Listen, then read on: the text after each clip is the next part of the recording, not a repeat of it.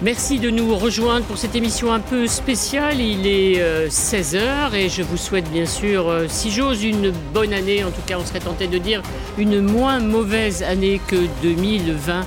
Euh, nous allons parler de ce qui nous attend en 2021 avec aujourd'hui de nouveaux couvre-feux allongés. On parlera beaucoup du vaccin et puis peut-être aussi de la sortie de crise sanitaire ou économique en 2021. Peut-on y croire? Alors, je vous souhaite bonne année, euh, Corinne Laïc, j'ose le dire Oui. On, peut, dire bonne année aujourd'hui? On en a besoin en tout cas. on ne sait pas si ça sera efficace, mais on en a vraiment besoin. Alors vous nous expliquerez peut-être et vous nous aiderez à comprendre ce que pense Emmanuel Macron, président de la République, évidemment qui présentait ses vœux euh, hier soir. Euh, en face de vous, Roland Quérol, bien entendu. Jean-Hervé Lorenzi, le président du Cercle des économistes, qui nous parlera de cette sortie de crise peut-être euh, mais comment allons-nous sortir de la crise économique Et puis le professeur Robert Cohen, pédiatre, infectiologue euh, à l'hôpital euh, de Créteil, ben, nous parlera, comme nous tous d'ailleurs, effectivement des vaccins. Alors 2021, c'est la question que tout le monde devait se poser hier soir. 2021, c'est l'année ou pas de la sortie de la crise sanitaire? Allons-nous retrouver une vie normale cette année? En écoutant le président de la République à 20h, on avait bien compris qu'il fallait sans doute patienter encore un peu. Les premiers mois de l'année seront difficiles et au moins jusqu'au printemps, l'épidémie pèsera encore beaucoup sur la vie de notre pays.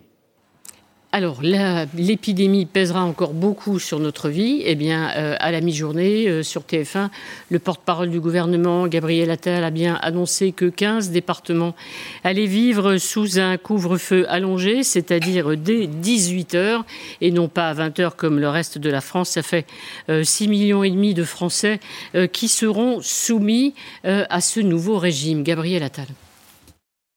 Et dans une semaine, nous ferons le point sur les effets de ce couvre-feu avancé dans ces 15 départements, sur la circulation du virus dans le reste du pays. Évidemment que euh, si euh, la situation était amenée euh, à se dégrader davantage dans certains territoires, là aussi, on prendra les décisions qui s'imposent. Il y a une gradation dans les mesures qui peuvent aller, bien sûr, c'est toujours sur la table, par principe, jusqu'à un confinement.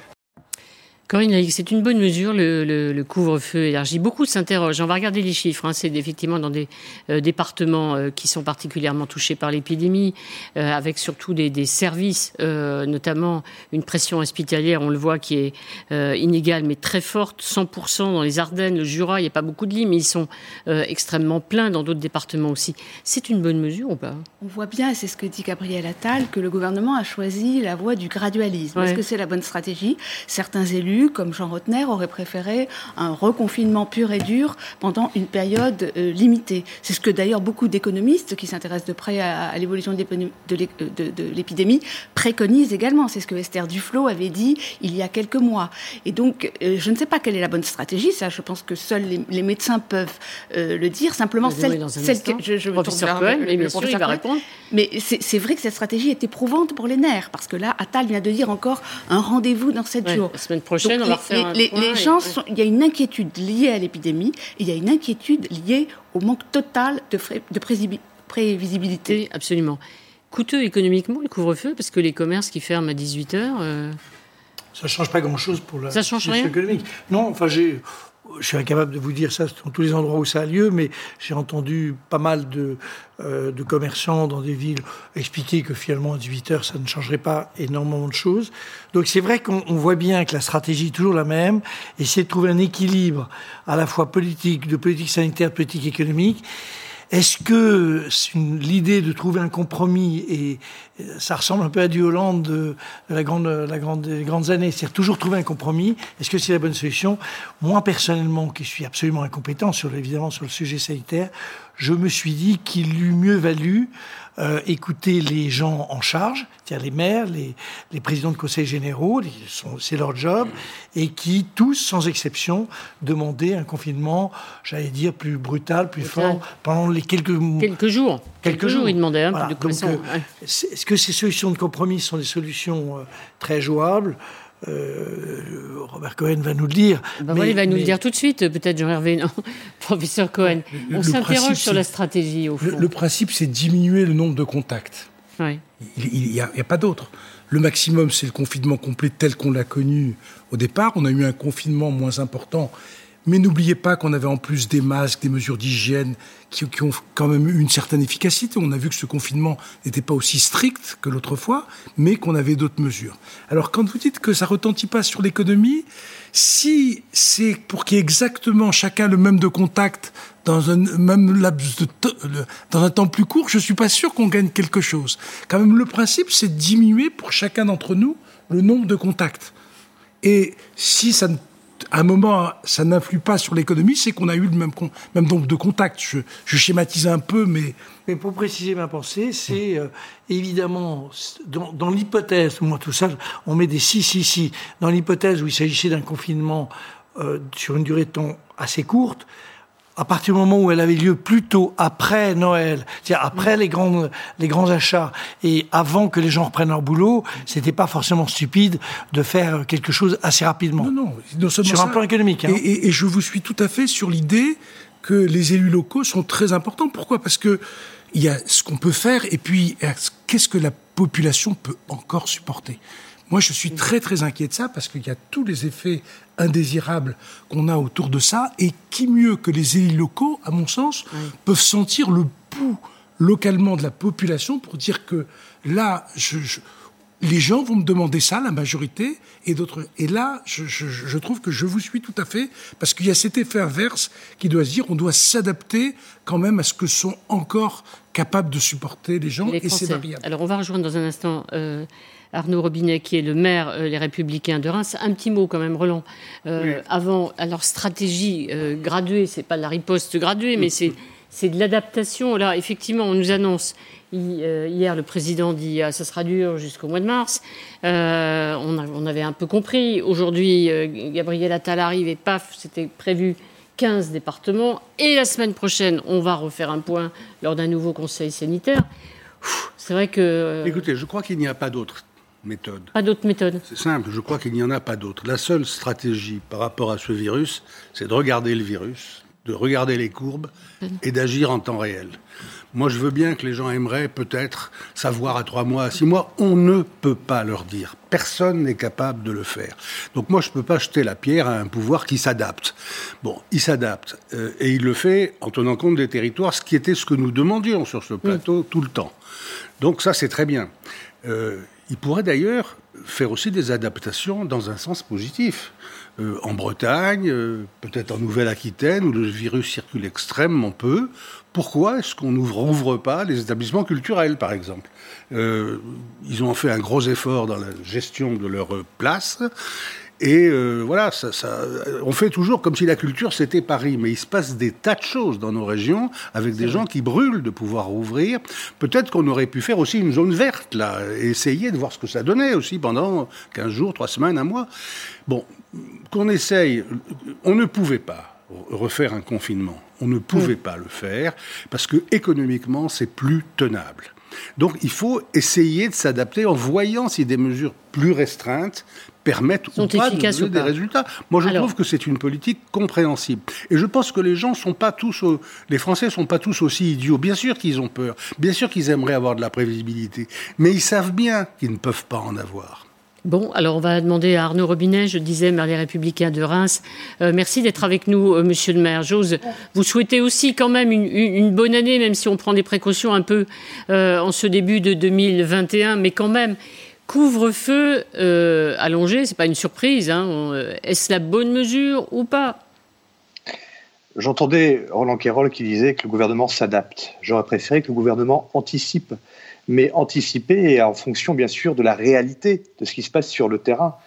Au niveau de la région Grand Est, si je prends le département de la Marne, nous avons des chiffres qui sont équivalents à ce qu'ils étaient avant le deuxième confinement et ce sans prendre en compte bien sûr les conséquences du réveillon de Noël, voire même du 31.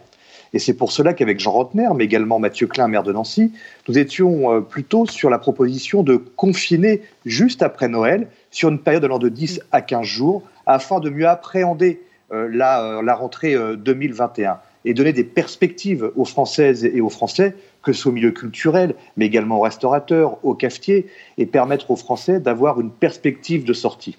Mais je dirais également aussi que cette gestion de crise doit nous amener à beaucoup d'humilité. Ce que je reproche un peu au président hier dans ses vœux, lors de sa première partie d'ailleurs. Je crois qu'on n'a pas mieux fait que les autres pays et on n'a pas moins bien fait que les autres pays. On voit qu'il n'y a pas une solution miracle à cette gestion euh, de crise et que cette situation doit nous amener toutes et tous à beaucoup d'humilité. Euh, euh, Arnaud Robinet, ça va être quand même très difficile à mettre en place. C'est vrai qu'il y a la sortie des écoles, il y a les gens qui travaillent, il y aura des dérogations. Gabriel Attal a rappelé qu'il y aurait des attestations hein, pour donc dérogatoires. Donc ça va être quand même compliqué à mettre en place ce couvre-feu allongé. Bien sûr, et j'ai l'impression qu'en France, on aime tout ce qui est compliqué. Il est beaucoup plus difficile de mettre en place un couvre-feu qu'un confinement quasi euh, total sur une courte euh, durée. Beaucoup de questions se posent encore aujourd'hui, même si nous avons eu euh, des informations venant de, la préfecture de la Marne, mais nos concitoyens, les citoyens que je suis, se posent beaucoup de questions sur la question des écoles, le périscolaire, la question également de l'ouverture des commerces alimentaires, la question de la gestion des équipements municipaux, donc beaucoup de questions se posent encore. Et là, on va s'adapter, on va essayer d'être en réaction par rapport à une situation et on n'aura donc pas, encore une fois, anticipé.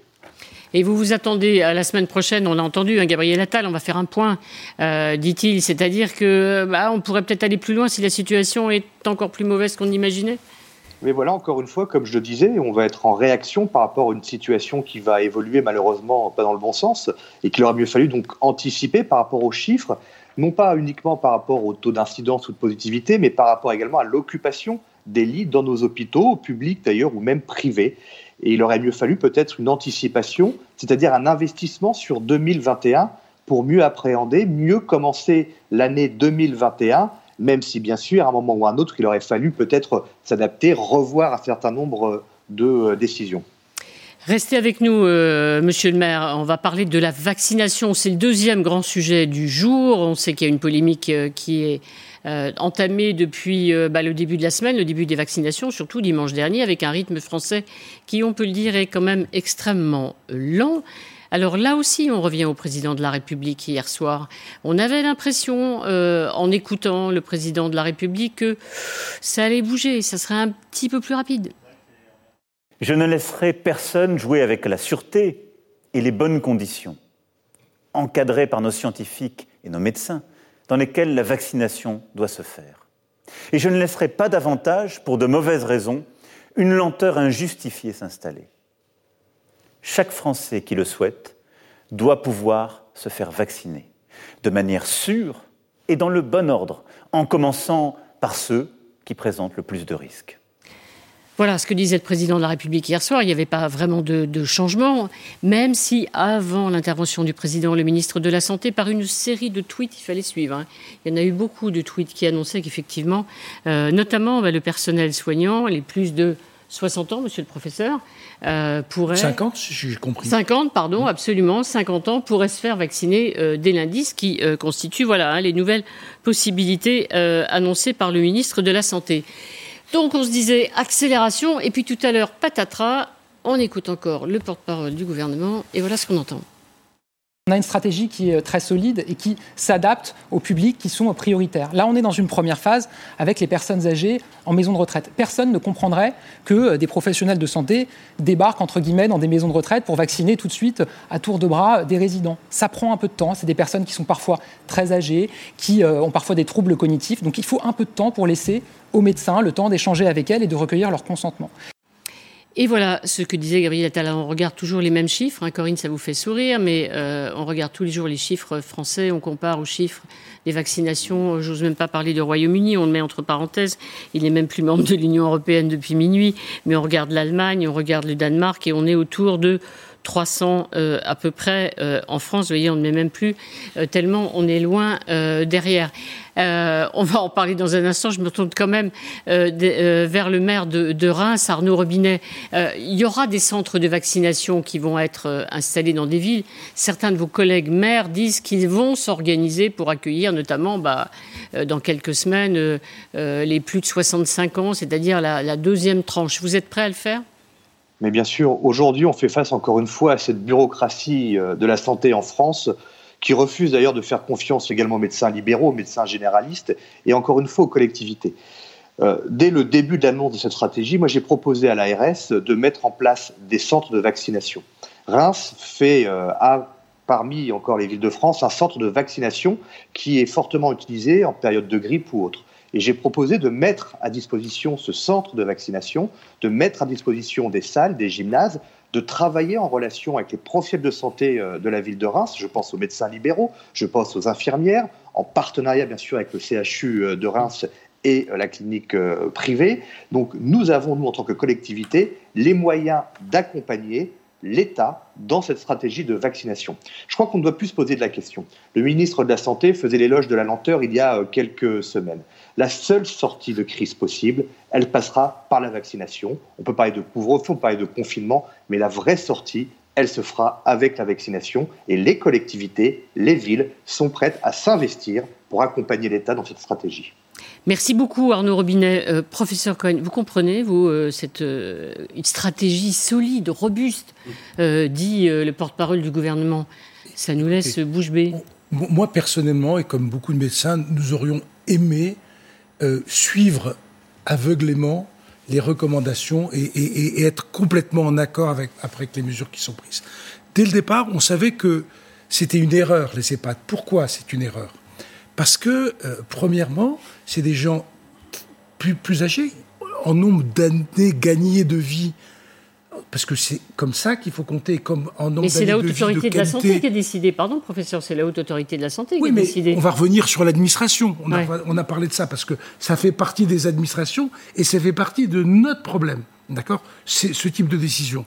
Et puis après, ces gens en institution et le personnel s'est senti comme des cobayes. Et donc, non seulement on n'a pas eu cet effet-là, mais non seulement les gens qui sont dans cette institution, c'est beaucoup plus difficile de les vacciner. Avec un, texte de 45 pages à lire, à comprendre. Je, l'ai lu et je peux vous dire que médicalement, sur le terme je suis vaccinateur, j'ai créé la, plus grande structure de vaccination en France, d'accord? Il y a un nombre d'erreurs dedans qui sont considérables, qui sont l'effet de l'administration. Voilà. Donc, Corinne, bureaucratie, c'est le mot qui convient, à nouveau. Ah, dans, le cas d'espèce, oui. oui.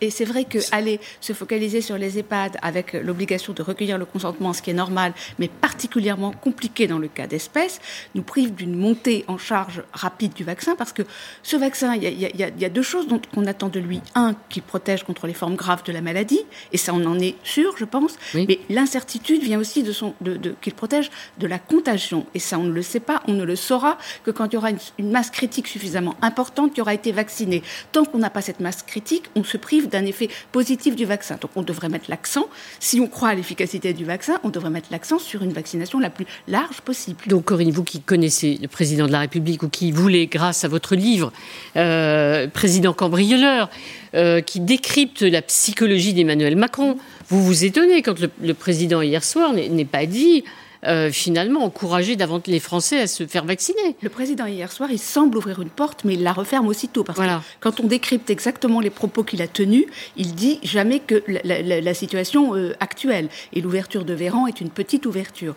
Moi, je pense qu'Emmanuel Macron, il tient énormément compte de ce qu'il pense être l'acceptabilité par la population française euh, des mesures qu'il a décidées. On a bien vu au moment de la, de, de, la, du redémarrage de l'épidémie à la fin de l'été, au début de, l'automne, il a mis beaucoup de temps avant de prendre des mesures eh ben. de reconfinement, des mesures de restriction, parce qu'il pensait que l'opinion publique vivait encore toujours dans le souvenir de l'été. Et là, je pense que sur la vaccination, il a très peur du mouvement anti-vaccin, donc il avance très prudemment.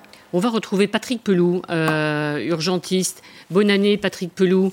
Euh, quand même, j'ose vous le dire. Euh, on, hésite un peu cette année, mais il faut se le dire quand même. Vous comprenez la stratégie ou l'échec de la stratégie vaccinale de la France? Vous avez une explication, vous, à ces allers-retours? Rien du tout. J'y comprends rien. C'est totalement désespérant. On on est ridicule. Qu'est-ce que vous voulez que je vous dise? On est ridicule. Euh, on a, on a euh, la science et, les médecins sont tous des scientifiques. Euh, on est pour les vaccins, donc on est tout à fait d'accord avec l'idée qu'il faut vacciner et très vite, d'accord? Et là, c'est Kafka qui, qui gère tout. C'est ubuesque. Enfin, j'ai pas de mots assez terribles pour dire Enfin, c'est vraiment désespérant, vous savez, parce qu'on soigne des malades graves tout le temps depuis à peu près neuf mois. comme toutes celles et tous ceux qui nous écoutent, on en a absolument ras-le-bol de cette épidémie. On veut que les choses reprennent. On a la chance d'avoir quelque chose qui permette de sortir de la crise. Et là, vous avez, euh, comme a dit mon collègue, vous avez un poids administratif euh, totalement délirant. Euh, je dis, alors ils, ont imposé a priori une première consultation, puis vous avez un droit à remords, puis après il faut remplir des fiches, etc. Mais on voudrait dissuader les gens de se vacciner, on ferait pas mieux. C'est, je, je, suis absolument furieux contre ce qui se passe. Et puis alors là, évidemment, président de la République hier, qui sont un petit peu obligés, parce qu'on est la risée du monde entier là, hein, de dire ah on va accélérer les choses. Bon d'accord. Et puis Véran qui dit ah bah alors écoutez, on va déjà vacciner les plus de 50 ans dans les hôpitaux. Euh, je travaille à l'hôpital, on n'a strictement rien reçu comme information, on ne sait pas du tout euh, comment on va faire, on ne sait même pas le parcours de la vaccination qu'il y a. Puis je vais vous dire une chose, euh, moi, j'ai autre chose à faire que d'aller voir un de mes collègues, d'avoir un entretien, de revenir trois jours après, savoir si j'ai consenti. Non, mais écoutez, je vous assure, c'est terrible. C'est terrible. Je suis, je suis vraiment à la fois, je préfère être en colère que dire désespéré d'ailleurs. Oui, vraiment en colère. Est-ce que vous pensez que le président de la République est sensible euh, à la pression des antivax, euh, à la pression des, après tout, des complotistes? C'est les complotistes qui mènent le jeu là. Mais c'est terrible, Arlette Chabot, si c'est les complotistes qui mènent le jeu et les anti-vaccins, mais à ce moment-là, arrêtez d'interroger tous les brillants médecins qui parlent sur vos antennes, et puis donnez-leur porte ouverte, et puis on arrête tous les vaccins en France, on arrête les antibiotiques, on arrête de soigner les gens, on arrête les chimiothérapies, on arrête la science, on arrête la médecine. Et qu'est-ce qu'on veut Une dictature de l'imbécilité Mais c'est formidable, c'est formidable. À ce moment-là, vous êtes dans la négation de tout. Patrick Pelot, selon vous, quelle serait la bonne méthode au fond aujourd'hui? La haute autorité de la santé a décidé qu'on commençait par les plus vulnérables, les, EHPAD, euh, les maisons de retraite. Là maintenant, il y a une petite ouverture d'Olivier Véran pour les médecins effectivement depuis 50 ans. On fait quoi? Il faut, il faut vacciner, voyez-vous. Il y, a une direction politique que je sache dans ce pays. D'accord? Il y a des parlements c'est-à-dire que c'est pour ça qu'on a la démocratie et qu'on passe notre temps à voter pour cela. Bon, il y a un sens politique à donner à ça. Moi, je veux bien qu'on dise que finalement, maintenant, c'est la haute autorité de santé qui gère le pays. Bah, alors, on dissout les assemblées, on dissout tout, on met des experts partout, et puis on met, euh, on met des hautes autorités de tout ce que vous voulez, puis il n'y a plus de sens politique dans le pays. Il y a, il y a un moment donné, on a des vaccins.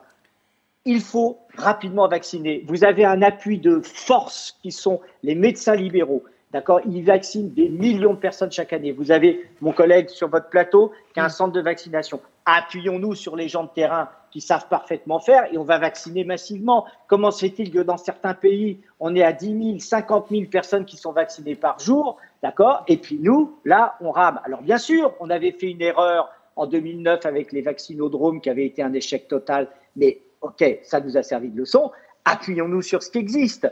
Vaccinons. Et puis, je vais vous dire, Bien sûr, les plus de 50 ans, mais moi j'ai vu tellement de gens mourir qui avaient moins de 50 ans. C'est les personnes fragiles. Sortez du concept de l'âge. Je comprends même pas que ces hautes autorités euh, se permettent de classifier encore les gens par l'âge. C'est les gens par fragilité qu'il faut mettre. Il faut aller très rapidement, notamment, notamment Arlette, dans les quartiers pauvres, parce que c'est les quartiers pauvres qui ont payé un tribut épouvantable à cette maladie qui était une vraie fracture sociale. Oui, Patrick Pelou, euh, en ce 1er janvier, après avoir entendu le président de la République hier soir, le, porte-parole du gouvernement tout à l'heure, qu'est-ce que vous dites à Emmanuel Macron? Il y a un message clair à lui envoyer aujourd'hui? Écoutez, je pense que je pense qu'il m'écoute jamais, donc c'est pas grave. C'est pas grave, c'est pas une raison pour se décourager. Hein. Non, mais il faut pas se décourager. Mais si vous voulez, euh, il faut redonner du sens. Il faut redonner du sens politique. C'est-à-dire que d'un coup, il faut qu'ils disent voilà, on vaccine à partir de lundi, on fait quelque chose de simple, on s'appuie sur des gens qui connaissent le métier, qui sont sur le terrain. On, recense, on peut aller très vite, on peut aller très vite. c'est ça la dynamique qu'il faut avoir. Il est le chef de l'État. Moi, j'ai été le premier à, oublier toutes les distensions qu'on pouvait avoir ou les critiques en disant il faut une unité du pays. Puis le mois de mars, on dit on a une unité du pays. Moi, j'ai rien critiqué des mesures qu'il faisait. Il y en avait, j'étais pas tout à fait d'accord mais il fallait avoir l'unité du pays et montrer au pays qu'on se battait et qu'on était tous ensemble. Moi, je suis tout à fait d'accord avec ce côté on fait nation. Mais quand d'un coup, vous avez l'impression qu'il y a des imbéciles qui sont en train de gâcher la vaccination parce qu'on aurait peur des anti-vaccins, parce qu'on aurait peur de quelques personnes, mais à ce moment-là, faites la politique avec Twitter et puis débrouillez-vous, vous aurez une dictature. Merci beaucoup, Patrick Pelou. Gardez votre colère. On va voir si le président de la République vous a, vous a écouté. On ne sait jamais. Euh, en ce début d'année, ça, ça peut marcher. Merci en tout cas d'avoir été avec nous. Avant qu'on marque une pause, comme on dit, euh, euh, Roland, comment on peut expliquer qu'on est en train de rater, enfin le gouvernement est en train de rater cette phase? Écoutez, je crois que ce qu'ont dit et Arnaud Robinet et Patrick Pelou, c'est vrai. C'est-à-dire qu'on a euh, oublié les collectivités locales, dont on dit sans arrêt qu'on va les mettre dans le coup, et on a fait ce plan de vaccination qui, qui est ni fait ni à faire. Rendez-vous compte, dans le plan de vaccination allemand qui est sorti, il y a belle lurette. Il y avait dès la phase 1 les personnels soignants et ils avaient même prévu un ordre de priorité parmi les personnels soignants en fonction des disciplines qu'ils exerçaient à l'hôpital. Voilà, c'était c'est pas difficile d'imaginer un plan de vaccination. Dès l'instant, c'est un vrai plan de vaccination de masse. Là, on a un État qui marche sur la tête et qui, de surcroît, essaye de marcher, c'est dur en même temps sur la tête, mais main dans la main aussi, euh, avec les syndicats de médecins libéraux, à qui on veut montrer qu'on leur donne toute la place. Et on invente ces absurdités. La, la, la, la visite pré-vaccinale, les quelques jours entre la visite pré-vaccinale et le vaccin, toutes ces choses qui ne font que ralentir et qui ne servent à rien. Et même, on a des contradictions internes dans la logique absurde. Par exemple, on dit on va commencer par les EHPAD. Ça se discute. Mais ils ne le font pas. Ils commencent dans 3 EHPAD, 8 EHPAD, 15 EHPAD, il y en a des milliers. Il y en a 7200 au total. Hein, voilà. Donc pourquoi pas tout de suite dans les 7200, quitte à aller un peu plus lentement dans chacun, mais en le faisant partout. Il y a là quelque chose qui ne fonctionne pas. Il faut absolument changer de logique et avoir un véritable. Moi, j'avais parlé, j'avais parlé de vaccinodrome. C'est mon seul écart par rapport à Patrick Pelou. Ils ont très bien marché en 2009. Simplement, les gens sont pas venus. Sont pas venus oui. Mais c'était très bien organisé. non, mais c'est vrai. Oui, c'est une autre affaire. Les médecins ne les ont pas encouragés. Sans, et, les médecins, et les médecins n'ont pas joué le jeu. Sans, sans le talent de Patrick Pelou et celui de Roland Quirol, mais ça, ça. Je, je, je dois dire que je suis quand même, on est tous effarés. Effarés, oui. C'est effaré, il n'y a pas d'autre mot. Alors j'espère qu'ils vont corriger, parce que notre président de la République peut-être cambrioleur, mais il est loin d'être stupide, donc il va, il va corriger le tir. Mais deux, deux absurdités. La première, c'est que, évidemment qu'il faut demander l'opinion des gens dans les EHPAD, mais ça, à, à ce moment-là, on en a tant qui sont vaccinés, pendant ce temps-là, on en vaccine d'autres qui ont envie d'être vaccinés. Les, les... Donc c'est absurde cette idée. Et deuxième aspect, alors, l'idée que tu as employé, toi, Roland, tout à l'heure de cobayes, donner l'impression que ce sont des cobayes. Évidemment que ça crée un phénomène de trouble psychologique, c'est vous qui l'avez dit, pardon, oui, oui. Euh, ça donne l'impression aux, aux, gens que c'est terrifiant qu'on est en train de les vacciner. Patrick Pelou a fait comme un exercice de démonstration qui mérite d'être gardé pour le 1er janvier oui, Juste un mot, parce qu'il faut qu'on s'arrête, oui. Kimo. D'ajouter quelle exemplarité que ce soit le personnel soignant qui va se vacciner. Il n'y a pas de visite avant. Oui. Je veux me faire vacciner. Et, je et quand vacciner. après je dois convaincre des gens, oui, je me suis fait vacciner. Allez. Non seulement je veux vous vacciner, mais vous êtes vacciné. Merci beaucoup, professeur. On marque une petite pause, comme on dit. On se retrouve tout de suite. On parle de la vaccination et aussi euh, eh bien, des cinémas et des théâtres qui vont rester fermés.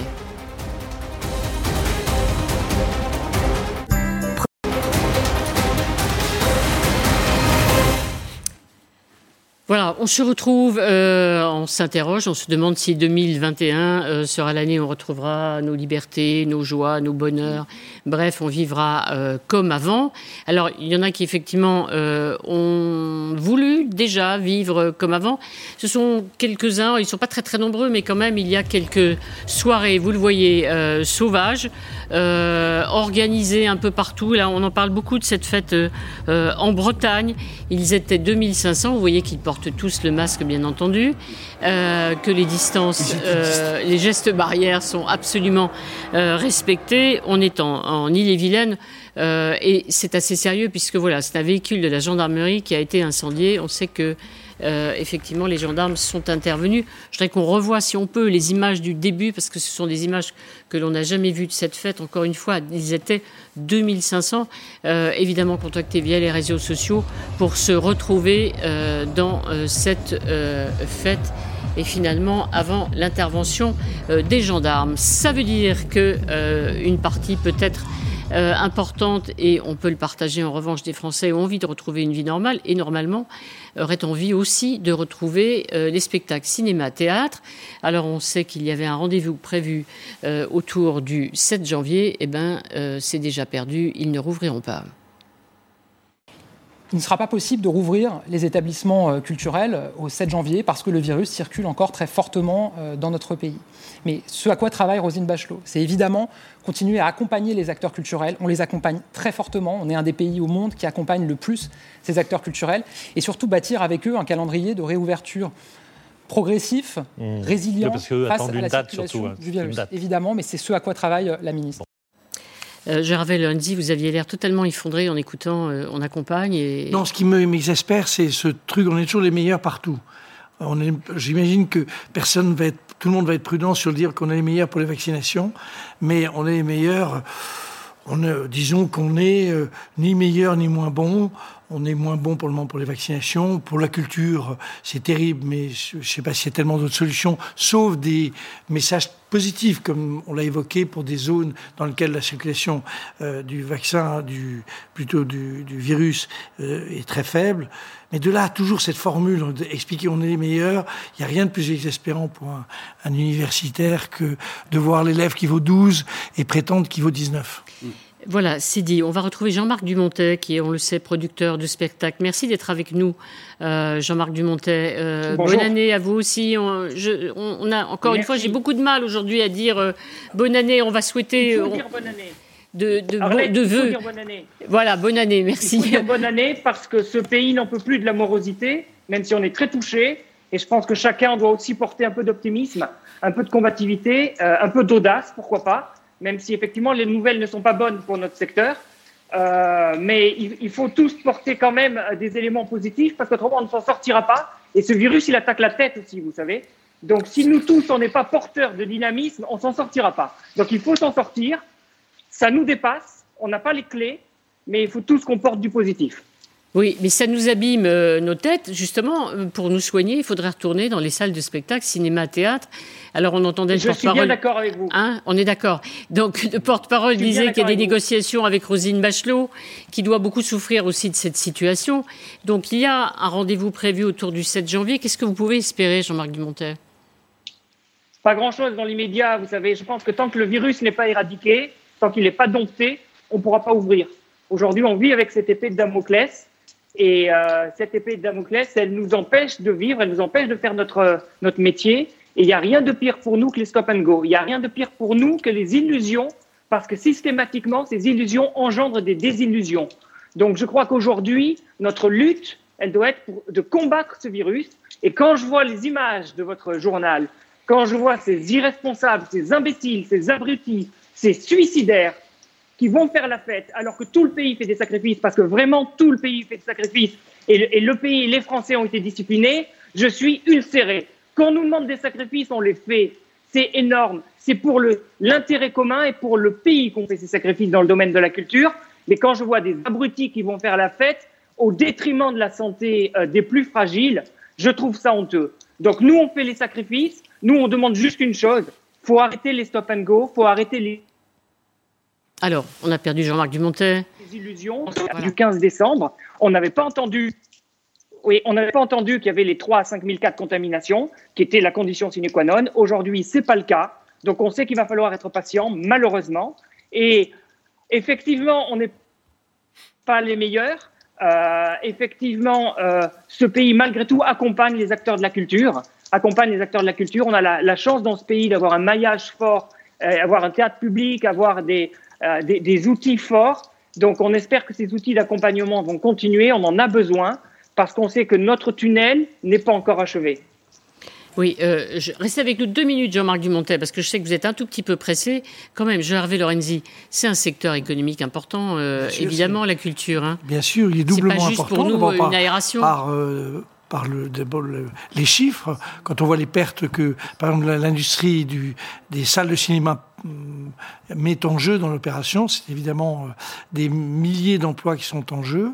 Et puis deuxième aspect, c'est évidemment un aspect, euh, j'allais dire, de, de l'ambiance générale d'un pays. Moi, j'ai bien aimé ce que dit Monsieur Dumonté quand il dit oui, on se dit bonne année, il faut beaucoup partager beaucoup d'optimisme, sinon on n'en sortira pas. Il a raison, sans prétention, c'est-à-dire nous ne sommes pas les meilleurs. Oui, Jean-Marc Dumontet, quand même, on voit bien, ça touche aussi. Bon, vous êtes un homme de théâtre, mais le cinéma, il y a des habitudes qui sont prises. Hein. On, voyait un chiffre d'affaires évidemment désastreux en baisse pour le cinéma. Il y a des habitudes. On, va regarder bah, des séries sur Netflix, on regarde la télé, on regarde autre chose. et est-ce qu'ils vont revenir dans les salles de spectacle demain, tous ces spectateurs? C'est parce qu'il peut être du spectacle vivant, c'est partager des émotions ensemble. Et je pense que ça, euh, ça ne changera pas et les Français auront un cœur de retrouver cette vie sociale parce que vraiment, ça nous manque aujourd'hui. Vous savez, ce couvre-feu, c'est terrible. À 20h, on est claquemuré chez soi. Donc, euh, c'est pas ça qui me fait peur. Nous, notre urgence, c'est d'avoir de très beaux spectacles, c'est de construire des spectacles pour recréer le désir du public et le plaisir du public et le désir du public. Il renaîtra quand on pourra enfin, nous, faire notre métier. Donc, j'ai pas peur de la concurrence des séries ou des plateformes. J'ai juste peur de ce tunnel sans fin qui nous épuise moralement. En gros, est-ce qu'il y a encore, euh, vous répétez, vous travaillez, vous préparez des spectacles, même sans avoir de date euh, fixe devant vous? Avec, avec une énorme difficulté, c'est parce que pour mobiliser des acteurs, pour avoir des projets, pour avoir des dates de démarrage, et ces dates de démarrage, on les a pas. Donc on est plutôt avec des embouteillages, beaucoup de projets qui peuvent pas avoir le jour, et plein de, projets qui sont en permanence reportés. Donc on n'aura pas du tout de difficulté à rembrayer, même si ce ne sera pas facile, hein, évidemment, mais artistiquement, on sera prêt, on a hâte, on piaffe, mais euh, il faut des dates parce que c'est impossible de dire qu'un un artiste que je vais faire un spectacle avec lui si je ne suis pas capable de lui dire quand. Merci beaucoup Jean-Marc Dumontet d'avoir été avec nous. Euh, Corinne Laïc, euh, on est toujours un peu étonné de voir que la culture a l'air d'être euh, un peu oubliée, mise de côté en France. Alors il y a eu le l'épisode libraire pendant le confinement, et puis là maintenant on se dit des spectacles, il y avait un rendez-vous, c'est vrai, le 15 décembre, euh, il a été raté, on a dit 7 janvier, puis maintenant on dit bah non, c'est pas possible. C'est vraiment les sacrifier Non, je pense qu'il y a deux choses. C'est que ce sont les sacrifiés au sens où ils sont considérés comme un secteur non essentiel. Mais ce discours n'est absolument pas assumé par la puissance publique. C'est-à-dire qu'on peut ne pas aller euh, au théâtre euh, tous les jours, on est obligé d'aller dans une boulangerie ou au supermarché. Et ça, c'est un discours effectivement que je comprends quand on est dans le monde de la culture on a du mal à le recevoir, mais c'est le discours que la puissance publique devrait tenir. Et l'autre chose, c'est qu'on ne peut pas donner de date, au sens où on ne peut pas dire au théâtre, le 28 mars à 18h30, les théâtres vont réouvrir. C'est absolument impossible. Mais ce qu'on peut faire, c'est s'abstenir de ces rendez-vous à saute-mouton tous les 7 jours, qui sont usants pour les nerfs des personnes concernées. Et c'est ce que le gouvernement fait tout à l'heure dans la, dans la bouche de Gabriel Attal. Parce que c'est vrai qu'à chaque fois, il y a des conditions. Le 15 décembre, c'était à condition qu'il y ait 5000 tests positifs par jour. Ce n'est évidemment pas le cas, mais on a oublié la condition, on a retenu l'idée que ça allait rouvrir le 15 décembre. Donc il faut un discours peut-être plus clair, plus dur et plus permanent. Oui, professeur Cohen. Euh, oui, c'est ça, cette idée d'agenda, comme on a entendu Gabriel Attal en parler, c'est impossible à donner un agenda aujourd'hui. C'est clairement impossible. C'est, il faut voir parce que euh, en dehors de la saisonnalité, ce variant anglais va à un moment ou à un autre nous toucher donc avec un risque de contamination plus important. vous êtes en train de nous annoncer un malheur supplémentaire. Hein. C'est-à-dire le variant anglais euh, du virus qui est déjà là d'ailleurs en France. Hein. voilà. Il y a aussi le sud-africain, ah, donc là vous nous dites, là on s'en prend un coup. On peut avoir de nouvelles situations de contamination plus importantes qui vont faire que des agendas ne sont pas possibles effectivement. Et ce que dit Jean-Marc Dumontet en disant euh, le stop and go, on va partir, on va pas partir, c'est psychologiquement, à mon sens, insupportable. Hervé Lorenzi, on va parler tout à l'heure, euh, à partir de 17h, un peu d'économie. On a l'impression que le président de la République, il n'en a pas fait des masses sur l'économie euh, hier soir. Hein. C'est des, sujets un peu. Euh, c'était pas le moment, les vœux. Non, mais on, pour être très franc et, très objectif, on en a beaucoup parlé. Je ne sais pas si vous voyez le nombre d'interventions de Bruno Le Maire par jour. Donc on a quand même passé six mois et objectivement, cette partie-là a été bien faite. Dire, tenir le, tenir le, choc euh, en soutenant euh, toute le, j'allais dire, l'économie française, ça a été bien fait. La question qu'on évoquera peut-être tout à l'heure, c'est le moment où il va falloir retirer le tabouret. Et là, ça va devenir plus compliqué. Mais euh, donc hier, c'était plutôt des, j'allais dire, sur l'aspect sanitaire. Et vous voyez bien que l'énervement des uns et des autres, j'imagine que ça doit être partagé et pour, par ceux qui sont pro-vaccin et par ceux qui sont contre les vaccins, parce que les deux, les deux parties, il y a 67 millions de Français qui se disent, franchement, là, il faut qu'on mette un peu de bon sens dans l'aspect, euh, le discours sur, sur les vaccins. Il faut qu'on mette du bon sens et un peu de raison. Et le président lui-même parle de bon sens, en fait. Hein oui, mais le président, une fois Il a dit bon sens. Il veut, il veut ménager la chèvre et le chou. Il veut ménager euh, ceux qui ont peur des vaccins et ceux qui veulent. Et son discours d'hier, c'était ça c'est les lenteurs injustifiées, mais les bonnes conditions. Et donc, il est en permanence dans, ce, dans, cet aller-retour. Et, c'est dommageable à la clarté du discours. moi, je, crois qu'il faut ménager la chèvre et le chou dans ces situations-là et qu'on n'a pas le choix. Quand on est au pouvoir et qu'on ne peut pas faire d'agenda. C'est bien ça le problème. C'est qu'on sent bien que ça serait bien d'avoir des quand est-ce qu'on rouvre Et que personne ne peut le dire aujourd'hui. Donc on est dans une espèce d'impasse. Et, de ce point de vue, euh, d'accord avec Jean Hervé, euh, on n'est pas forcément les meilleurs. Et sur le plan de la gestion sanitaire, on a rarement été les meilleurs. Cela dit, au total, d'un pays à l'autre, comme c'est les mêmes moyens, les faibles moyens qui sont utilisés par les uns et par les autres, on n'est jamais non plus tout à fait les plus mauvais, sauf en ce moment pour la vaccination. Mais sans quoi, grosso modo, moi je me souviens de la polémique des masques en Allemagne, elle a été aussi forte qu'ici. C'était pourtant un pays fédéral et tout ce qu'on voulait. Donc on n'est pas les meilleurs, on est dans la moyenne de ce qui se fait dans les pays développés. Mm. En revanche, pour l'aide financière au secteur de la culture, ou à celui de la restauration, on est les meilleurs. Ah oui, c'est vrai. Franchement, là, quand vous, quand vous, quand vous garantissez à un restaurant 20% euh, de son chiffre d'affaires de l'année dernière, que de surcroît, vous avez les, personnels qui sont au chômage partiel, bah, pratiquement, ça veut dire qu'ils euh, sont pratiquement dans les mêmes conditions financières que s'ils étaient en activité, et les patrons et les salariés. C'est quand même pas mal. Donc euh, là, on est parmi les tout meilleurs. Je suis parfaitement d'accord là-dessus. Ce qui m'énerve, c'est la formule sur le sanitaire. Oui, ça, on a, compris que ça l'énerve. Les différences vont apparaître pour les vaccins. Oui. Elles vont apparaître pour les vaccins. Parce que là, on a des, produits qui sont efficaces à 90-95%. On n'est plus dans quelle heure j'ouvre, quelle heure je ferme, etc. Là, il va y avoir une vraie différence. Imaginez-vous des pays qui vont être capables de vacciner 50 ou 60% de la population à risque dans deux mois. Ils vont avoir des avantages économiques, non seulement économiques et sanitaires, considérable. Là, les différences vont se faire. Voilà, euh, on apprend à l'instant que la reine du Danemark, euh, Margaret II, a été vaccinée contre le COVID, la Covid-19, disons-nous chez nous.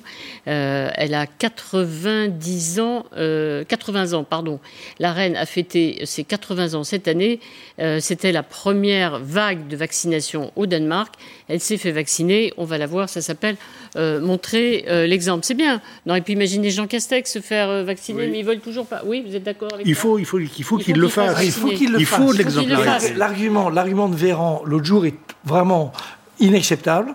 Le fait de dire on aurait, on penserait que j'ai profité de la vaccination, mais c'est idiot. Je veux dire, c'est, il se trouve que c'est à eux de vacciner. J'ai entendu hier euh, le maire de Poissy, qui, était, qui est très virulent sur cette affaire-là. Qui, était là tout mais évidemment qu'il faut, évidemment qu'il faut qu'on montre l'exemple.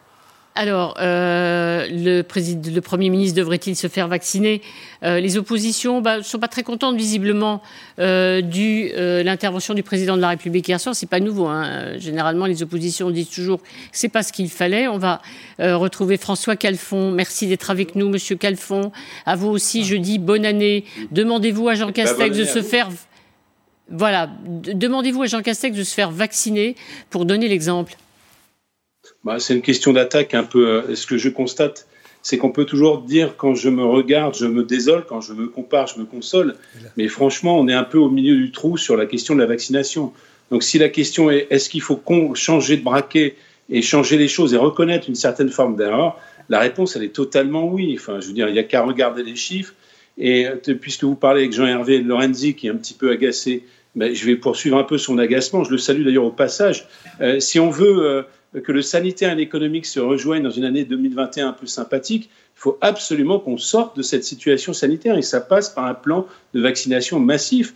Et franchement, moi j'ai un petit peu honte depuis le début de cette crise sanitaire. Vous voyez, je n'ai pas attaqué frontalement M. Macron parce qu'on va encore me dire euh, que je suis dans l'opposition politicienne. Je, ne m'appuie que sur l'Académie des sciences qui dit qu'il faut vraiment accélérer euh, le champ vaccinal. Alors en ce qui concerne l'expression d'Emmanuel Macron, Bon, il a fait des efforts, hein. c'est-à-dire qu'il a convoqué Denise, Germaine, Jean-Louis, euh, tous ces gens pour montrer sa proximité. et, quelque part, je lui en veux pas de ça, mais c'est totalement empoulé comme exercice au moment où les gens disent comment on va sortir de ce truc. Enfin, moi, je ne parle qu'à des gens qui disent est-ce qu'on va se prendre un 2021 comme 2020 Et je crois que le rôle du président de la République, puisque les autres finalement font un peu tapisserie, que ce soit M. Attal ou les autres, eh bien, c'est de prendre finalement euh, par les cornes ce défi de la vaccination. Alors, c'est pas que je fascine sur la vaccination, mais euh, on voit bien avec euh, la reprise du finalement du variant britannique que c'est la seule manière de s'en sortir.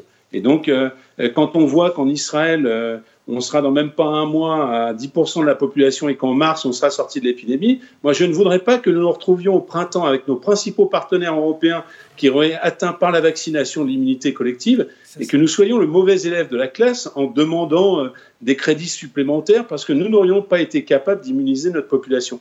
Et la réponse, est-ce que M. Castex, j'en finis là, Arlette Chabot doit se faire vacciner Oui. Et celui qui vous parle, tout comme tous les gens qui ont un peu de, un peu leader d'opinion, je dis ça en grande modestie, doivent donner l'exemple. Moi, dès que je peux, j'irai me faire vacciner. Voilà. Euh, restez avec nous une seconde. Euh, euh, Corinne, hier soir, est-ce que le président de la République donnait l'impression d'être un peu un, chef de guerre? Il a commencé en nous disant on est dans la guerre. Est-ce que là, pour la deuxième, la deuxième grande bataille, la deuxième grande période, il, est là en première ligne Il a essayé plutôt d'être dans l'empathie. C'est-à-dire il a évité le défaut d'être trop technique ou trop lyrique qu'il avait été au début de, de la crise. Et là, il a essayé d'être dans l'empathie et de répondre aux reproches qu'on lui fait d'être quelqu'un qui a trop de hauteur euh, et d'être méprisant, arrogant avec les gens. Donc je ne sais pas s'il a réussi l'exercice, mais en tout cas c'est ce qu'il a tenté de faire. Mais il, a, il a aussi parlé d'espoir. Le mot d'espoir revient très souvent. Et euh, il n'a il a pas évidemment beaucoup parlé d'économie, de, mais sur la vaccination, il n'a pas été assez clair. La, preuve, c'est que tous les commentaires qui sont faits ici euh, trouvent que l'indication ne s'est pas suffisamment impliquée dans la vaccination. Et le doute n'est jamais bon quand on s'adresse à, l'ensemble des Français. Juste une phrase pour dire que euh, les oppositions ont toujours raison de s'opposer, c'est leur fonction naturelle dans une démocratie. Peut-être pas oublier que dans cette année qui vient de s'écouler, Macron a gagné 9 points de popularité. Aujourd'hui, à peu près un Français sur deux approuve son action. Euh, c'est nettement au-dessus de ses deux prédécesseurs, nettement au-dessus.